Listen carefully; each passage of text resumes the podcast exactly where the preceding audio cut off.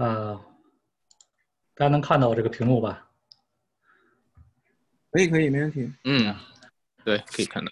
就是呢，我现在是小红车的产品负责人，然后呢，就是我过去的履历呢，就是在国内呢，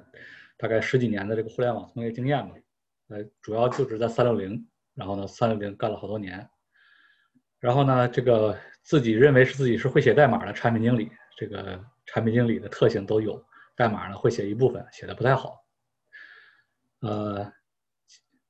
这是有我的这个二维码，然后大家有有兴趣可以加一下。那后面那个 FAQ 的时候也有。我们今天就废话不多说哈，我们今天来介绍一下 Zapier。这个 Zapier 这个是干什么的呢？和它的背景，我们先来说一下。就是早年的时候，我们一般呢就是从这个叫互联网化或者是叫无纸化开始，各种各样的办公软件呢都开始在互联网上进行了。那么一般来说，我们会以一个工具为主要的使用工具。但是呢，这个使用工具里往往的一些小需求你是不能满足的。我想要另外一个功能，那么传统的 ERP 呢，还有 CRM 就越来越做越复杂，功能越来越多。那么传统的这种叫做这种集成商啊，包括 Salesforce 啊，也是还有微软的 Dynamic 这系列的，都是把更多的功能堆叠上去，让这个用户可以满足。但是每个功能呢，其实也做的不一定好。呃，还。再有一个呢，就是每天日常的工作都是重复的，而没有技术含量的。应该不能说所有的，就是有一些工作都是重复的，没有技术含量的。比如说我们最常用的，最最后一个就是我们最常用的一些工具，比如 Google Form 啊、Google Sheet 啊，还有邮件、Twitter，还有一些其他的系统，怎么能连接在一起？那么当你这时候呢，就诞生出来这个 Zapier 最开始的一种想法。还有呢，在北美呢，就是我们的工程师成本很贵。如果我们想要做一些功能，自己定制一些功能，成本是比较高的。呃，很多的生意都是很传统的，包括走供应商呀、服务商呀、物流啊，都是很传统的一些东西。他们也很难一次性的就把这个系统上线到一个比较互联网化的一个状态。Zapier 呢就提出了一个概念，就是我们要把所有的系统连接在一起，并且呢让大家很方便的来使用。这个是最早 Zapier 的一个想法。所以呢，就是 Zapier 的定义呢，就是一个自动化工具，它是一个可以自动化做很多任务的一个工具。第二个呢，它有一个叫 Workflow 的一个系统，可以把工作呢变成一个工作流。刚才说到了 IFTTT 呢，最早我使用的时候是不支持工作流的，呃，它不只支持一个任务，从 A 任务到 B 任务，也不支持调试。然后 Zapier 是做了一个工作流，可以把多个不同的软件连接在一起，就应用吧连接在一起。目前呢，它已经能连接三千多个左右的应用了。我们市面上大部分我们使自己使用的应用，它都能连接上。OK，Zapper 的历史呢，从二零一一年它开始创业，二零一二年呢就被这个 YC 投资了。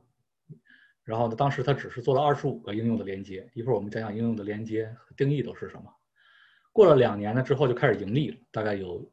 一百到两百个这样的 App 的连接。到了二零一九年呢，就是大概我开始前后用的时候呢，它已经有一千五百个左右的应用的连接了，这增长速度也非常迅猛。二零二一年现在目前这个节点上，它已经号称有三千个应用的连接，也是非常，啊，应该是领先优势非常明显。当然，同时呢，它也有很多竞品，但是竞品的话要追赶这个所有连接数量是需要一定的过程。OK。我们先说说 Zapier 的概念。刚才说自动化，它怎么自动化呢？它那我们要说起来，它第一个叫做 Zap 这个概念，就一个 Zap 是一个工作流，你可以理解为可以把多个软件连接在一起，并进行一个协同工作的一个任务任务序列，叫 Zap。其中的每一个的这个软件，就是连接的每一个应用，它其中叫做一个 App。在整个事件流的触发的过程中呢，第一个触发点叫叫做 Trigger。Trigger 就是讲触发了什么事儿。我现在拿这个 Google Form 来作为例子。现在 Google Form 呢，在它里面提供了两个触发事件，一个就是有一个新填写的一个啊一个新填写新填写表单的一个事件，这上面写的 instance。第二个呢是当这个表单被更新了，两个事件可以作为触发，这么后续呢你就可以做很多事儿。呃，后面的 action 呢，如果也以 Google Form 为为例子的话呢，它就是可以建立一个回应，可以建立一个对于这个的回应。我们这两个概念是它最核心的两个概念，知道这两个概念就开始发挥想象力，说怎么去拼接从 trigger 开始到各种各样的 action 的连接。然后还要注意一个 trigger 呢，就分为 pulling trigger 和 instance trigger。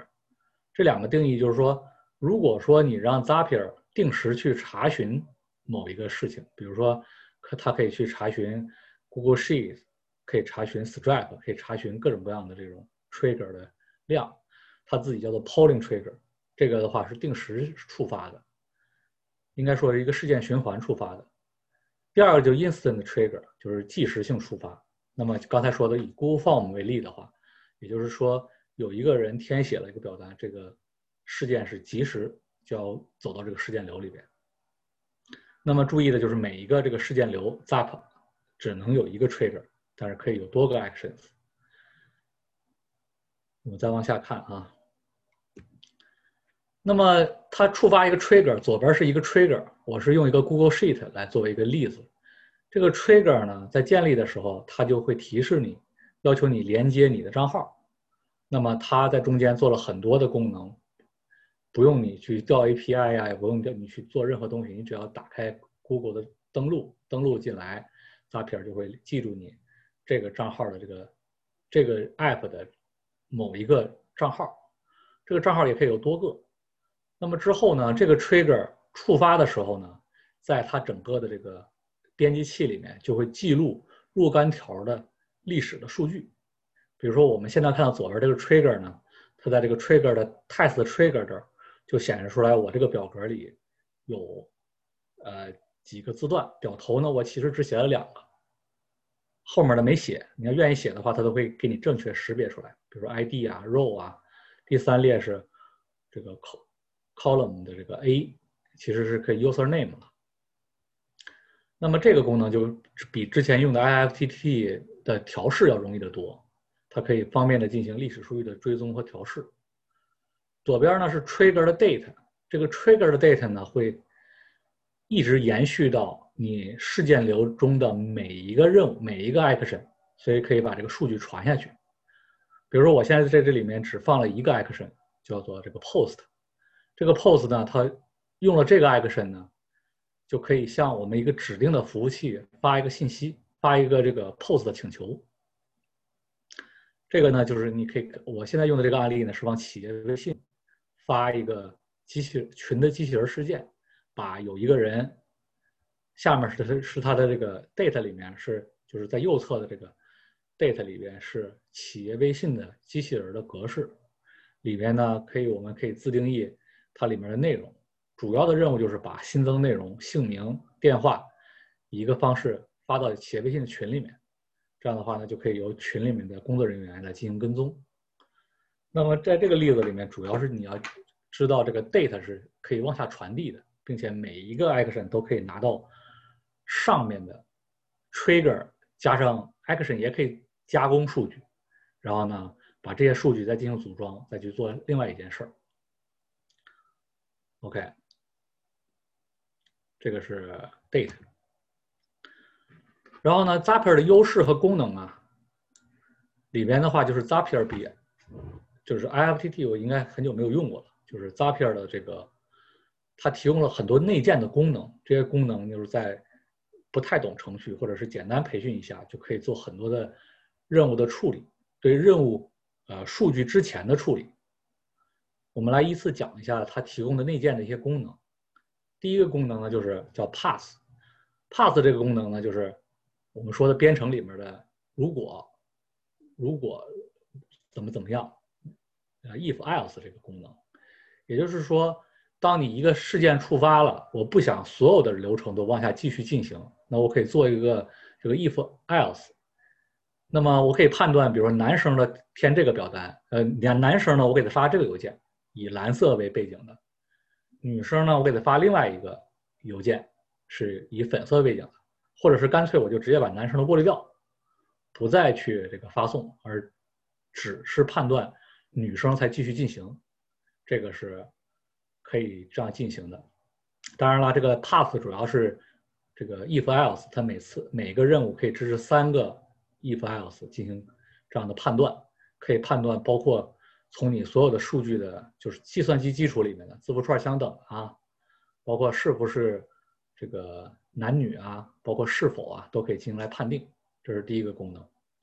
第二个功能叫 filter 进行过滤。其实刚才说的，如果说我给男女不同的内容，那么我还还是可以用 pass 来做的。但如果说我把男生过滤掉了，那我就可以用 filter 来做，就可以把男生的全部过滤掉。这样的话就保证只有女生才能继续进行下面的任务。第三个呢，就是格式化的内容，就很多的这个不同的 app 进行连接的时候，你从第一个 app 的 trigger 拿到的数据可能不满足第二个 app 的 action，所以中间要做一些数据的处理，比如说。我们在第一个 app 里面说到的这个电话是一加什么什么，我们北美的一个电话格式，而第二个呢 app 的 tr 那个 action 呢是不能有这个一加的，那我们就可以用 format 把这个过滤掉，啊，做格式化的处理，进行一些调整。然后再往下呢是 delay，也就是说我们这个邮件，比如说用户填个表单，我不希望立刻就给他发过去，那么这时候呢，其实我是。需要等待一会儿，让用户呢觉得不会这个太快了，我们就可以等待个一分钟，我再去处理这个任务。再往下呢是批次管理，比如说我们一个注册表单带来了这个每天在时间段都有不同的人去填写，但是呢我每天的时间有限，我可能就是在每天的早上来进行一次统一的处理，那我就可以用批次的方式。可以累积到某一个时间点，把累积时间点过程中的这个数据统一进行一次处理，比如发个邮件呢，或者统一写入到这个某个地方去。这样的话，我就可以集中根据我的办公时间来调整我整个的这个流程。再往后呢，现在靠呃这个 Zapier 已经集成了这个内建的这个 JavaScript 和 Python 的这种啊程序的函数的逻辑。我们可以直接在这个 action 里面呢来写这个，直接写代码，它会把我们的代码进行执行。这样的话，如果你要有 JavaScript 或者 Python 的经验的话，可以做出来非常有好用，而且呢是自己想要的这样的功能的逻辑。它是一个可以做到 action 里面。它也做了这个 Chrome 的集成，也就是说，当 app 的执行或者失败等等等，可以通过。他自己提供的一个 Chrome 的 extension 来进行提醒，这样的话呢，我们就不用盯着它的后台，或者是再给自己发邮件，而是系统直接通过 Chrome 就直接通知到我们桌面上了。啊，它还提供了一个 storage 的这个简单的 KV 的数据库，这个 Key Value 的数据库就是现在我们常用的 NoSQL 的数据库，我们会大量用来做这个建指对的这个存储，也就是说，我们可以在事件过程中呢。把一些人存下来，存下来之后呢，我们下一次，比如说刚才说我后面有例子的话，我们当另外呃，我如果把一个用户存到我的这个 KY6 的数据库里边的话，下一次所有的用户过来的时候，我就可以判断一下这个用户之前是不是来过，来过多少次，如果来过的次数多，我就可以额外触发一些新的流程。当然了，这个有数据库之后，你可能做的事儿就非常多了。那这个也是。Zapier 内建的一个功能，然后包括呢，我们所有的流程不想，如果你不想让它全部自动化流程的话，Zapier 也提供了一个 Probe 的这样的一个流程，每一个在流程中的任务，你可以做一个 Probe 的一个一个 action，那么在这个时候呢，呃，凡是流过这个任务的，都会变成一个待审批的一个状态，当你审批了之后，这个任务才会继续进行。然后后面的这个 manager 呢，我们也可以在 workflow 中控制这个 Zapier 的开和关。举个例子来说，比如说我们定制一个报名二十个的一个这样的一个任务一个功能。那如果在没有工程师的情况下，我们可以在前面做一个 Google Form 的一个表单，但是 Google Form 表单是没有办法限制数量的。但是我们可以在这儿呢做一个。呃，KV 的这个数据库来往里做计数，每次加一，当它到二十的时候，通过 Manager 直接把这个任务停掉，那后续的不管谁再填表单，就拿不到我们表单后续的工作流任务给用户返回的信息了。另外呢，还有刚才说这个 schedule，举个例子，刚说每天早上或者晚上查一下车库门，那就可以用这个这个 schedule 的这种计划任务来触发。它是只能作为这个 trigger，就触发器，而不能作为执行任务的。它来触发后续的这所有的流程。这是它内建的方式，还在不断的增加哈。我这里面也整理的不是很全，这是我用到的一些功能，我都列在这儿。然后它应该还有很多的功能，其实是在不断的做，还在做 beta。那么每个功能都会解决我们工作流中的不满不满足的地方。还有呢，就是我们刚刚说它内建除了内建的 function 以外呢，就是我们说功能流程以外呢，它调试还是非常方便的。它在里面给你提供了大量的这个。呃，历史的事件，包括它错误的处理信息，都是比较这个明确的。搭配还有一个优势，就是它连接的这个 App 里面有一大部分是它自己写的。因为如果简单的这种 API 对接的话，其实成本相对来说比较低。比如说，假呃，我们拿什么做例子？比如推六的 API 就是非常好，非常简单。我们只要向它的服务器发一个请求，它就会发个短信下去。但是有一些的这个 API 就做的特别特别的复杂，你让工程师去联调和接 App 的接那个公司的 API，可能都是非常难的、非常麻烦的一件事。而 Zapier 官方就写了很多自己的利用这个第三方 App 的 API，他自己写了很多的这个官方的 App，那么这样的话就简化了我们接入的这个流程。那这个呢，是我认为 Zapier 的优势在这些方面吧。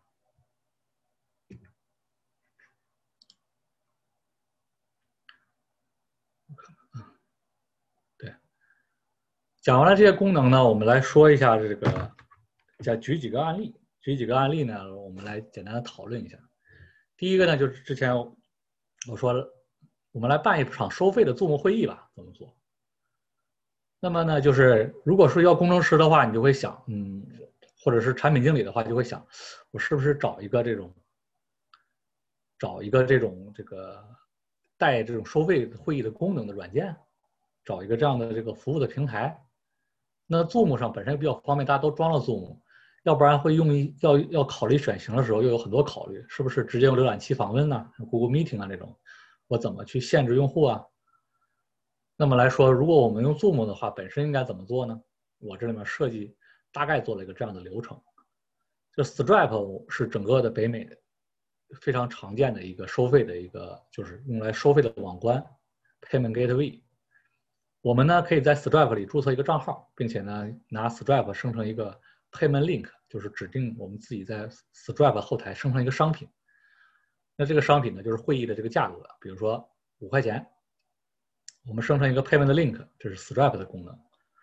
我们拿到这个 Link 呢，我们就可以创建，再我们再创建一个 Google Form 的表单。这 Google Form 的表单呢，它自己有很多的功能，比如说用户填写了表单。就会自动记录到跟它绑定的一个 Excel 表里去。那正常，如果原来的流程的话，我们就会根据这个注册的表单看 Excel 表，人在那盯着，然后呢给用户一个一个联系。那现在呢，我们现在用 Zapier 来作为中间的这个连接器，以 Google Form 呢作为 Trigger，Google Form 呢作为 Trigger，当有用户填写了一个 Google Form 的话，我们就会通过 Zapier 给他发一封邮件。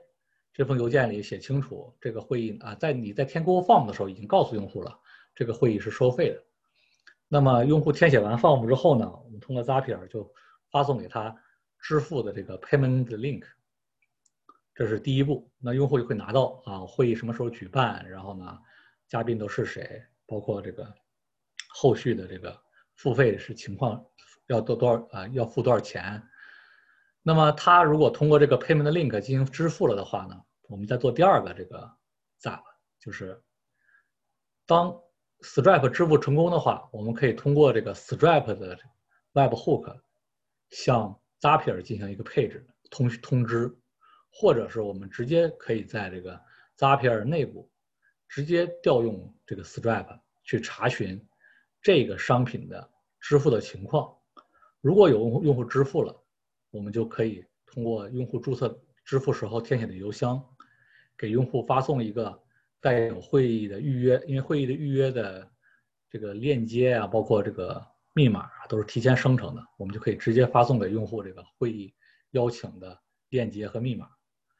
那么再通过 Google，再通过 Google 呢，将支付的用户记录下来，我们回头来再来做服务和二次的这个营销。那么这是一个很简单的一个做法，这样的话呢，就可以直接满足我们说，因为做一个简单的一个收费的一个会议该怎么去做。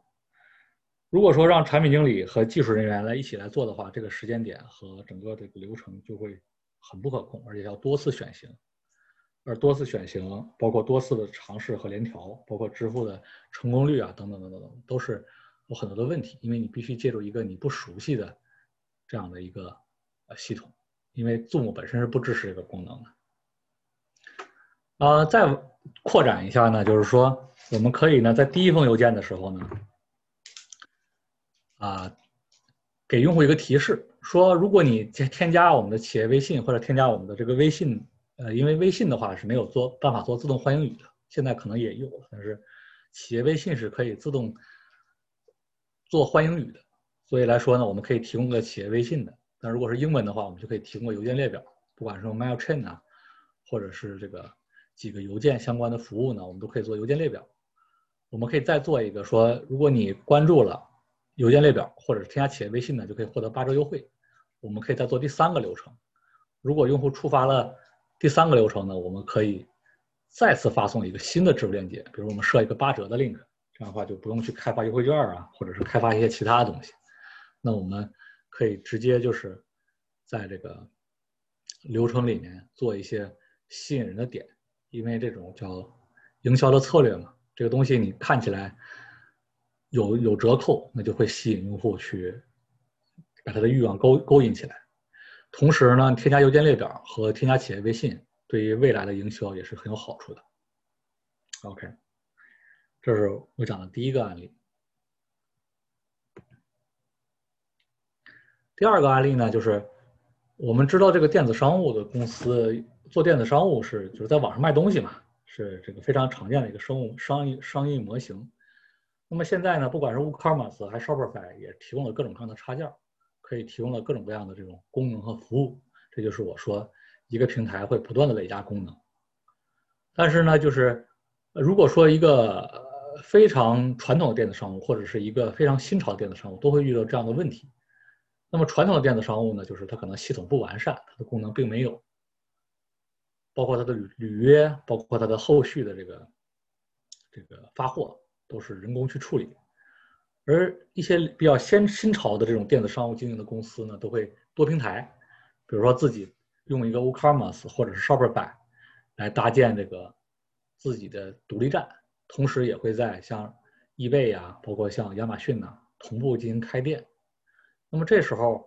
录入商品，一个商品更新的时候是非常麻烦和痛苦的。那么我们可以利用 Zapier 来做一个多平台录入的一个功能，也就是说，我们数据库维护成一个统一的数据库，比如说我们可以放在这个 Airtable 里，或者是放在 Google Sheet 里都可以，也可以放在其中的一个地方，比如 WooCommerce 的这个地方，作为我们首先维护的平台。那么我现在这里举 Google Sheet 来做例子。那我们在 Google Sheet 里增加一行，说我添加了一个新的商品，我们把新的商品内容都录入录入好，包括它的规格，包括它的类型、颜色、价格等等等等。那么这时候 Zapier 可以监测到 Google Sheet 增加了一行，同时呢，像 WooCommerce 要 create a product，直接添加一个商品，加入到这个 product，呃，加入到 WooCommerce。那么运营人员唯一要做的事情就是登录到 WooCommerce 平台，把它的库存添加上。然后把它上架，同时我们也会在 Shopify 里面增加一个商品，然后呢，运营人员只要去上架就可以了。甚至如果你觉得你自己自信说没有问题，你直接可以让它自行上架，就是直接是在这个 Zapier 流程里，在添加 Product 的时候直接让它上架，这也都是内置它连接好的功能。然后亚马逊呢就比较麻烦，和 eBay 呢，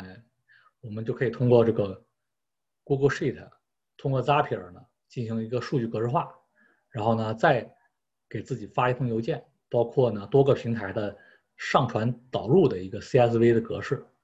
这样的话呢，工作人员只要去相应的 Amazon 的平台或者是 eBay 的平台上传一个 CSV 的表格、CSV 的文件，我们就可以快速的把多个商品发布到相应的平台上。那么这是第一个，就是多平台录入的一个功能。第二个呢，就是当有任何人在任何平台下单的时候，因为多个平台运营了的时候，可以通过这个各个平台的 trigger 和 email parser 呢。就是呃，email parser 应该讲一下吧，一会儿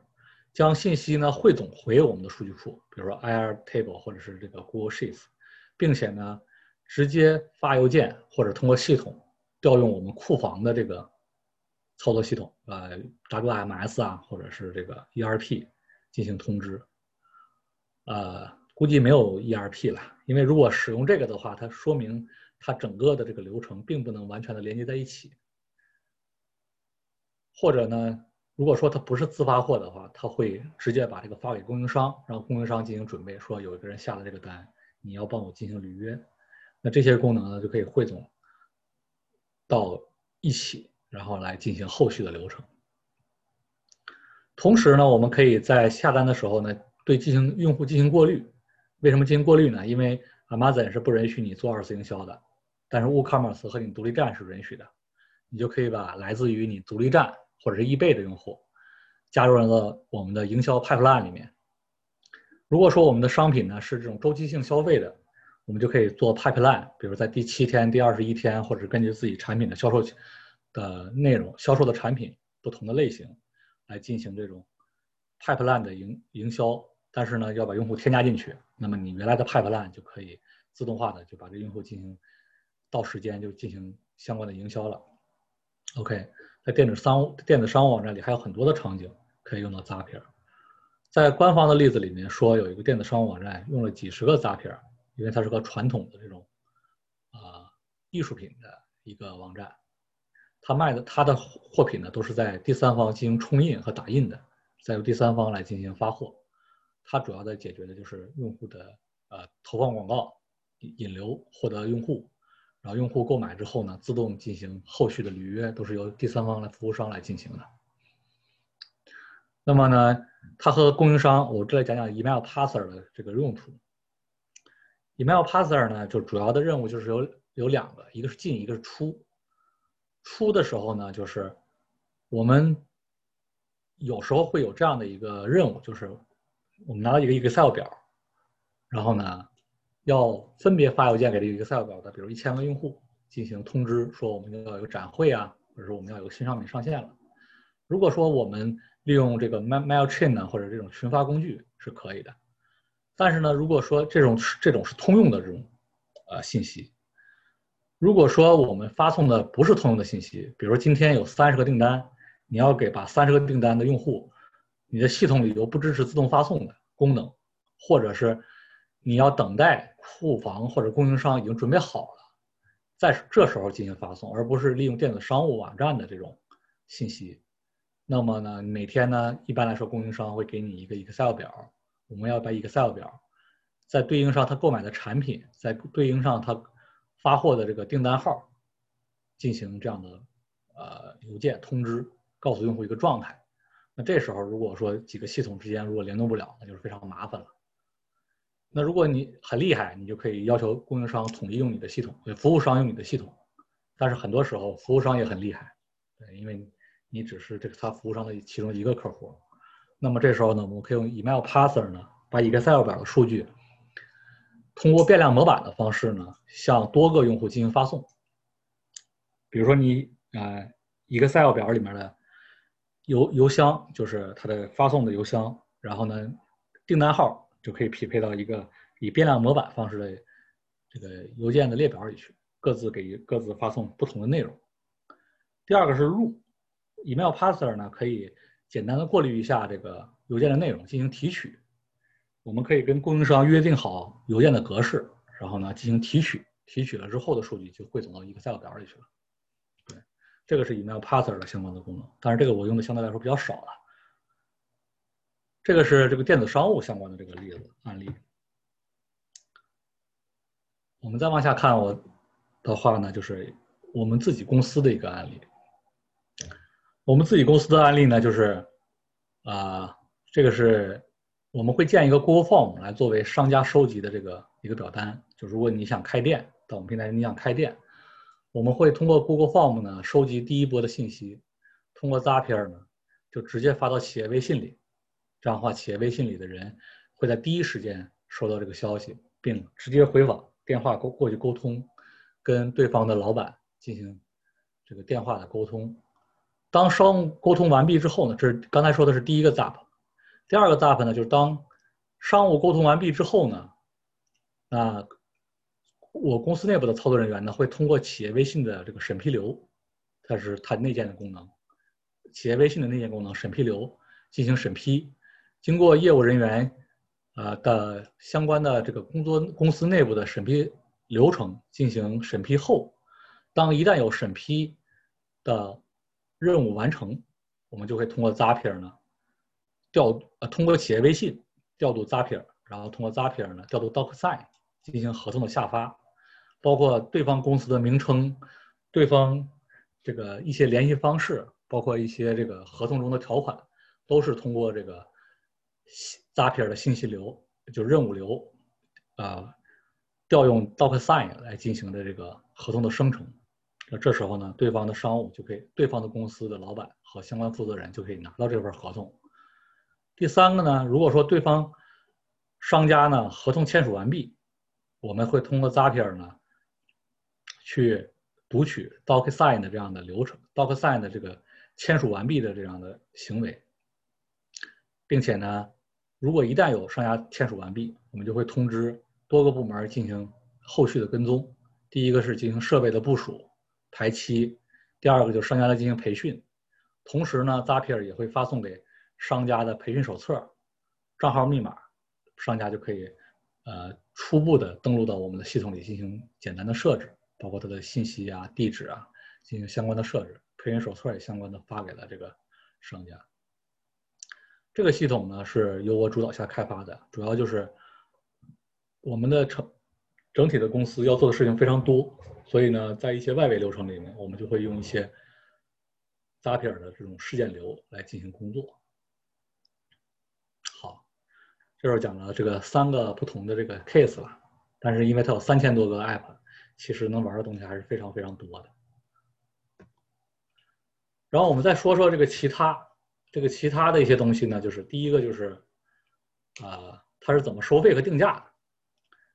Zapier 呢，本身它是有这个就是付费这个 plan 的级别，这个级别呢会影响你设定任务的这个数量。当然，现在它有个免费套餐了。我最开始用的时候，它连免费的这个套餐都没有。现在它有免费套餐，大家可以上去试手。我记得是一个月一百个这个呃，一共是三个还是五个的这个任务的数量可以设置，这个 Zap 的数量。第二个呢，它的 polling 的这个 update 是需要十五分钟。如果你是高级别的话，它最低的能做到两分钟。也就是说，像刚才举个例子，如果我们读取 Stripe 的这个付费的状况、订单的这个付费状况，那么呢，Polling 呢，它会每十五分钟去循环一次低配置的这个 Zapier。那高配置的话，它会有两分钟，它就会去读一次 Stripe。那这样的话，你的流程就会越来越快。第二，呃，再有一个不同的级别呢，能使用这个。它官方写的这种高级 app，就官方提供的就特别难难写的，比如 DocSign 的这个 API 是极其的复杂，那么它官方就会提供一些这种极其复杂的软件的，然后呢，它的内部集成的一个很好的一个方案，这是它的收费的一些 app。第三个呢，它收费就刚才说，一个是级别收费，不同的级别有相关，最主要的就是刚才上述说的三个功能。第二个呢，就是它的任务数会进行月收费的一个数量。它的任务是这个 task 之前一直没有出现过。这个 task 是什么呢？也就是说，在你一个 Zap 里边，如果说我们放了若一个 trigger 算一个 task，一个 action 就算一个 task。如果在一个任务里面写了一个 trigger 五个 action，那么就是算六个 task。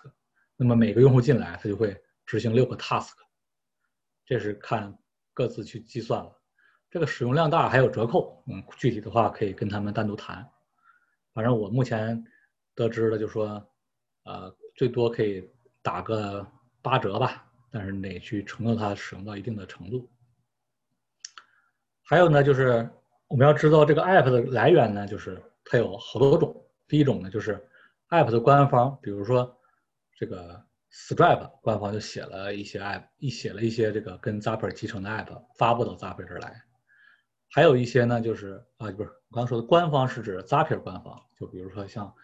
呃有一些这个刚才举的那些它自己内建的功能，还有一些非常复杂不愿意理它的，比如像 Google 的一些功能。那 Google 没有跟 Zapier 去做什么事儿，那都是 Zapier 自己照着 Google API 一点点实现的。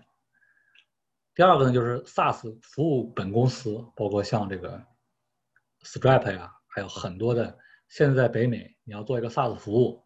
我是建议都去接入 Zapier，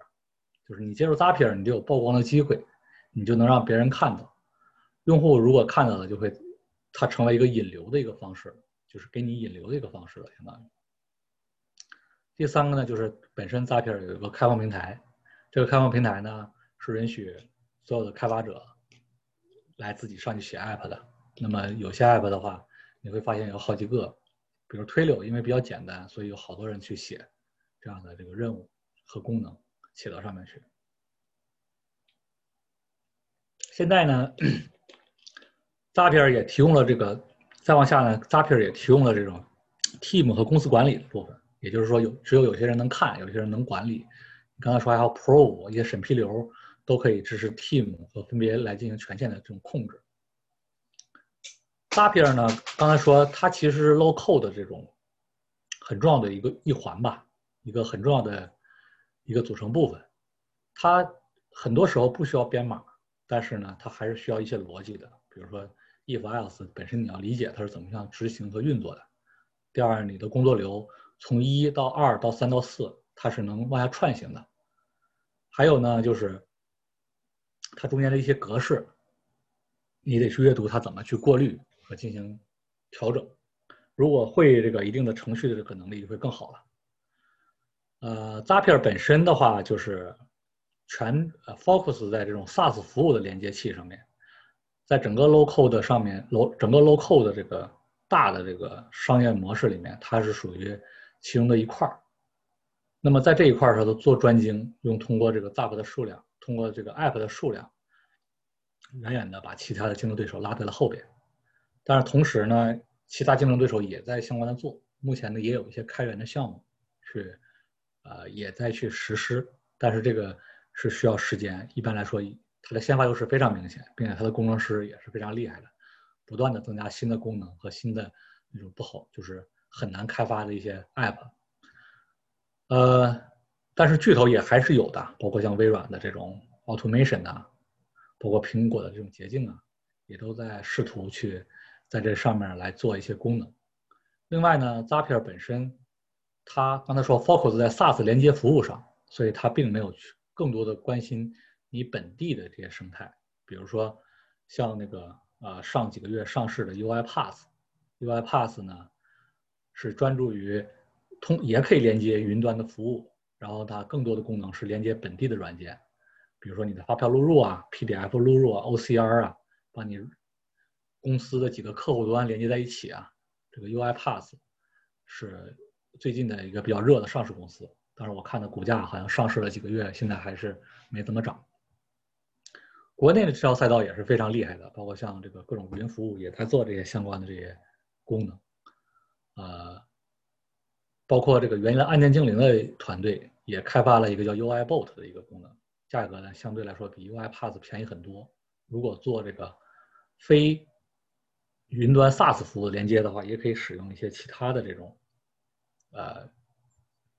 叫这个统一叫做 RP 呃 Zapier 这种叫做流程自动化 Automation Processing，还有一种叫 RPA，专注于机器人领域里，就刚才我说的。UiPath 啊，UiBot 这种，呃，整个的 Low Coding 主要的目的就是为了加速这个我们的商业的运作，包括减少解决我们日常重复的这些工作占用我们的时间，可以让人更多的去做有创意或者是能带来更高价值的东西，不要让这个技术影响耽误了这个商业，我认为商业本身和这种模式才是最重要的。OK，今天关 Zapper 的这个分享就是大概就讲这么多，看看大家有什么问题可以来聊一下。对，大家有什么问题可以现在赶紧提啊，因为这个时间剩的也不是很多了。就直接取消静音，直接问就好了。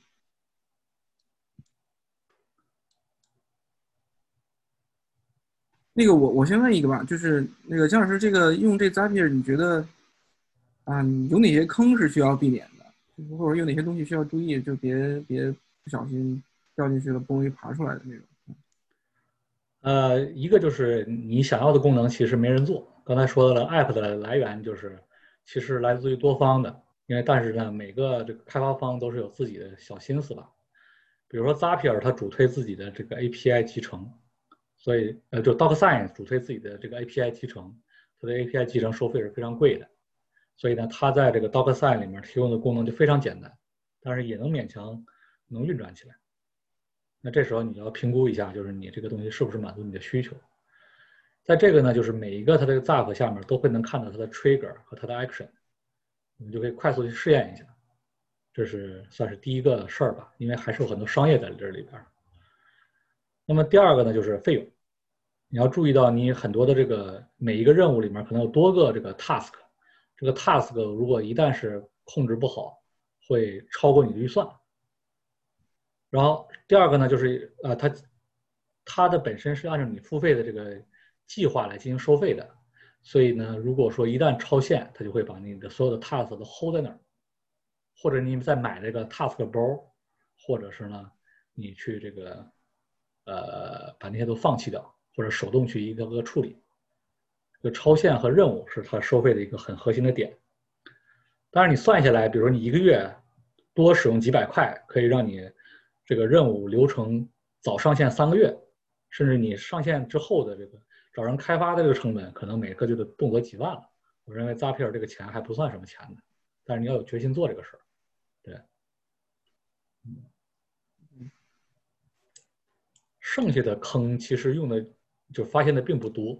它的整个的架构现在的用起来非常的稳定，每一个任务包括历史都能回溯，都能去追踪。对，就有没有出现过那种，比如说你可能用了一个，呃，做了一个某种定制，结果后来它那个，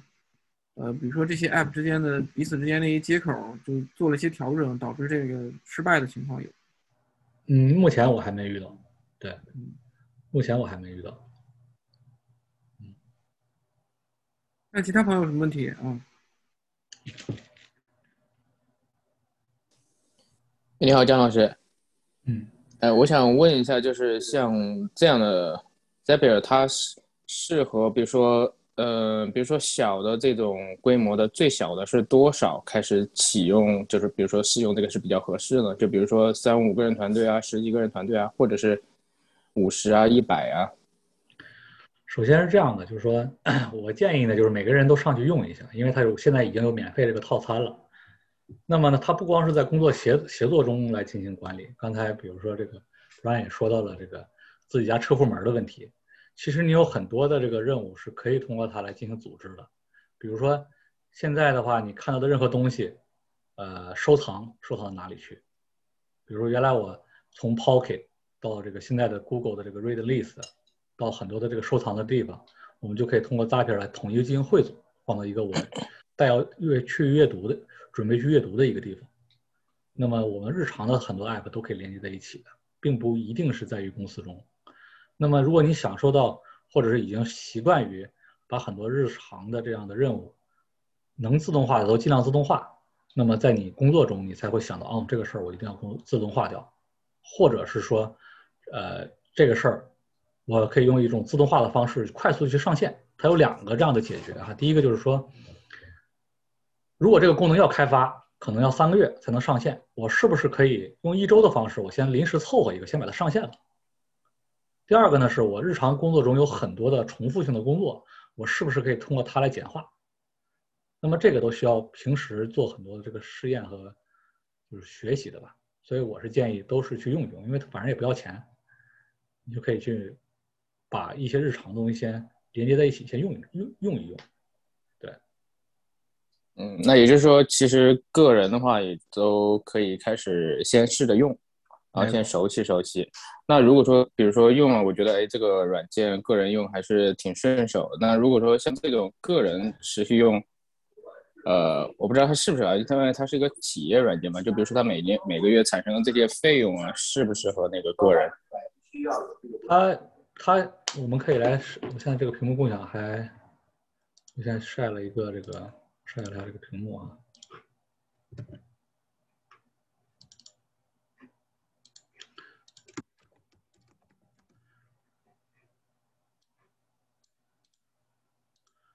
首先，你看一下它的 price，它免费这个套餐每个月有一百个 task，有五个这个任务，然后呢，十五分钟轮询。也就是说，如果说你选用这个免费的套餐，你每天去回收一个邮件。那你一个一个月呢，就会一一个月基本上就是你一个 task 至少写两到三个 action 吧，一个月就把它用光了。大概是他是想让你尝试这么玩儿，对。所以呢，如果一百个 task 不够你用，那么你就不能把它作为一个日常的一个呃任务的方式去执行，只能作为一个，比如说像我们刚才说的，我填个表啊，或者是我。自己需要从哪儿出发到哪儿啊？自己看看有哪些自己合适的东西，这是第一个好处。第二个好处呢，就是因为我们都是在解决问题，那么它这个探索是非常有有趣的。这个探索里面呢，现在集中了它自己号称有三千加个 app，这些 app 呢，往往是你有些是你听说过的，有些是你没用过的。那么它每个都有一些自己的案例，说这东西怎么用。那么以后工作中，你其实会遇到各种各样的事件，各种各样的这个需求和任务，或者是说，不一定是任务发给你，而是说公司，你你发现，哎，可以用这么一种方式去优化流程，那么你号召或者是你挑头去解决一下，那这样的话，你就第一学到了东西，第二加速了公司的成长，第三个就是在整个的这个公司的组织结构里。奠定了你自己，就给自己加分吧，应该这样说。嗯，嗯，呃，还有一个问题就是，如果说要是比如说，呃，我们现在使用这个 Zapier 使用了一段时间，那假如说因为某一些原因，然后假如说准备去换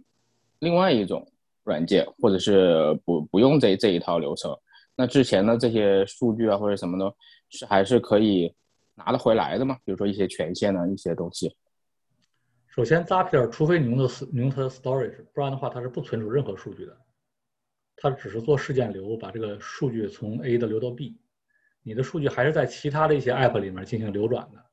你得考虑，就是说其他的 app 是不是能进行导入导出。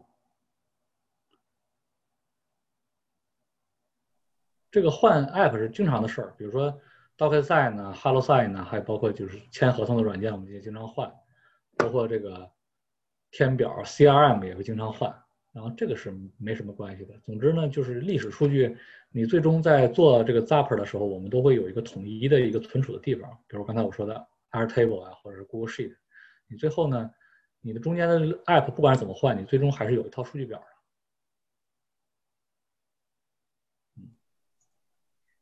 嗯，明白明白，谢谢谢谢。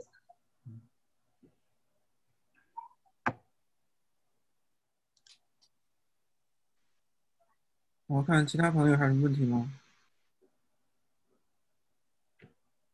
对，如果没问题的话，因为现在也已经三点了嘛，那我们就今天就先到这儿，好吧？那个非常感谢，再次非常感谢这个姜老师这个这么这么精彩的分享。那我觉得还是说。就大家真的还是要多去试一下，是吧？你真的去用了，你就知道。真真正用起来才好。所以最早的 Zapier 是没有付免费用户的。我最开始用的时候是二十五块钱一个月。是是是啊。现在呢，它有免费这个套餐了。那那最开始它只有这个这个 plan。那现在有免费套餐了，大家都可以去试一试。因为将来的话，自动化的流程会越来越这个。再多说几句哈，自动化流程会会越来越这个普及，因为。刚才我说的这个 RPA 赛道已经有巨头的上市公司了，你各种各样的这种企业级的服务，其实内部都在做这种 RPA 的机器人，包括 Salesforce，包括像微软的东西，在内部给自己的客户也提供了相关的工具，也是要加速这个流程。呃，RPA 也好，或者 Zapier 的连接器也好，然后包括如果是工程师，现在都强调这个 CI/CD，也叫可持续交付。那么整个的未来的世界会越走越快，然后呢也会越来越自动化。所以呢，就是你虽然只要掌握了一些自动化的这种人，你就会能在这个 team 里面，或者是在整个这个竞争中吧，比别人有那么一一点点优势。举个例子来说，就是刚才我说，如果你用企业微信，为什么用企业微信呢？原来都是用邮件，在华人的话，收邮件不当做一个即时通讯的软件。那么你有个订单来了，你不处理，或者是你有个商务合同来不处理，那么你等着那个人可能就是填表的那个人，或者是在你网站上填写一个咨询意向的人，可能马上就失去兴趣了。但如果你用一个客服系统，你要去购买集成，就很多的麻烦。那我们现在直接。简单来说，就是如果你自己个人做，拿起 Google Form 扔到企业微信，因为企业微信可以随便注册嘛，扔到企业微信里，那么立刻就有人看到，立刻就有人要跟踪和回复。大家都用手机，都无线化，我们叫做信息拍在脸上，那么整个的效率就会自然而然提高起来。对，嗯，所以呢，就是会比别人有那么一丢丢优势吧，啊，不能说这个是奠定它决胜的基础。对哎，我再多问一个，就是说，这这个 Zapier 跟那个微信的这个整合怎么样？呃，微信提供了很多 API，企业微信的 API 是做的非常不错的。那么它有一些 API 可以直接调用的，直接通过这个 Zapier 直接跑发一个叫做 Request 的这样的一个任务，一个一个 action，就是内置的，就发送一个相当于发送了个请求吧，内置的一个叫 Customer Request 的一个任务，就一个 action。用这个的话，直接按照企业微信的格式。往它的端口推就行了，所以就是微信是吧？就是那个个人的那个还是不行。个人的没有 API，个人去微信没有 API。微信希望这个所有的营销的事件不要用微信，让所有人都用企业微信去做这个事儿。所以企业微信的一部分 API 就可以这样直接这样用，呃，另外一部分 API 就得自己做小部分的开发，然后也可以跟 Zapier 连在在一起。比如说我刚才说审批流事件呢。包括这个加好友事件，加好友事件，你可以做后续做很多流程，比如别人加了你一个企业微信的好友，你可以后续通过 Zapier 给他加东西啊，加到邮件列表了，或者做后续的跟踪记录，对，那这个是要进行少部分的开发的，对，OK，卡，包括这个信息上报，反正它有很多的功能给你了，但是同时呢，在北美你用 Slack 也一样，你 Slack 也同样集成了这些东西。嗯，或者你把 Slack 作为即时通讯的软件的话，手机上都装着也一样。总之能让信息更快的流动起来嘛，是不是？嗯嗯。第二个就是一个是信息更快的流动起来，第二呢，流动起来得追踪到人，比如 Slack 得有人去 cute 一下，说